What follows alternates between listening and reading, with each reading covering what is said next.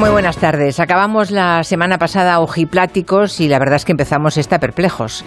Cualquiera puede llegar a la conclusión de que hay que ser muy, pero muy robusto anímicamente para que la devastación no rinda a Pablo Casado. Abandonar los sueños, quizás para siempre, es humanamente la peor de las encrucijadas. A muchas personas, y no necesariamente de su partido, hoy Casado les puede estar inspirando compasión.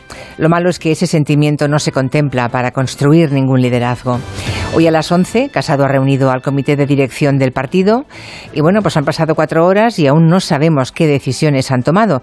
De hecho, estamos esperando esa rueda de prensa posterior. Quien sí ha hablado ha sido Isabel Díaz Ayuso. Esta mañana la presidenta de la Comunidad de Madrid no ha levantado precisamente el pie del acelerador. Al contrario, ha dicho que Casado tiene que asumir responsabilidades porque la situación actual es insostenible. Bueno, se ha visto claro que Ayuso no es de los generales que en la guerra firma armisticios, ni siquiera es de los generales que hacen prisioneros. No, no, quiere la aniquilación. Y vista la prensa conservadora, pues ha comprobado que tiene toda la infantería a su favor. Decía el poeta Joan Margarit que una herida también es un lugar en el que se puede vivir. Pero eso que vale para la poesía y para la vida no está bien visto en la política. Así que nos preguntamos si puede o no seguir con vida política casado en su partido, en el PP. Llevaremos este asunto hoy al tiempo de gabinete.